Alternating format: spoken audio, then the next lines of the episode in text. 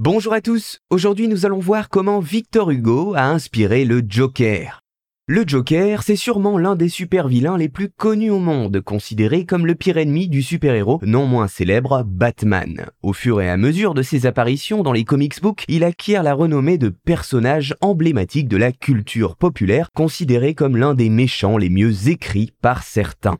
Inventé en 1940, il est plus que jamais aujourd'hui sur le devant de la scène. Mais alors, d'où vient l'inspiration pour ce personnage haut en couleur, clown psychopathe avec un sourire permanent gravé sur le visage? Eh bien, figurez-vous qu'il faut chercher des influences chez l'écrivain français et poète Victor Hugo.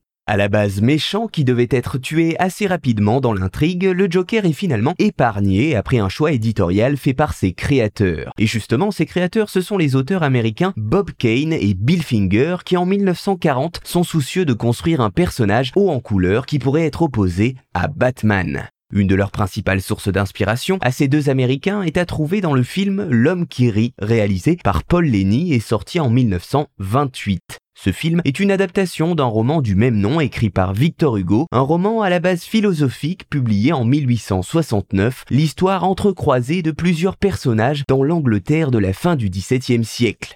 Dans L'homme qui rit, Victor Hugo construit un personnage nommé Gwynplaine dont le surnom donne le titre au roman.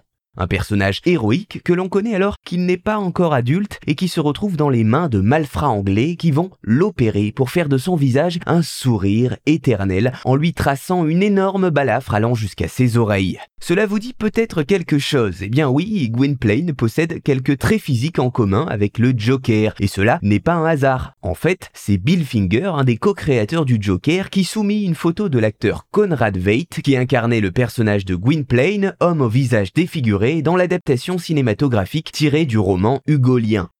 C'est ce repère-là, couplé à un dessin d'une carte à jouer Joker, qui sera à l'origine de ce super vilain, dont la face est aujourd'hui reconnaissable entre toutes. La différence avec le personnage de Victor Hugo se fera alors sur le caractère. Là où Gwynplaine est un modèle d'honnêteté et de justice, on ne peut pas en dire autant du Joker. Voilà, j'espère vous avoir appris pourquoi le personnage du Joker a été inspiré par l'œuvre de Victor Hugo.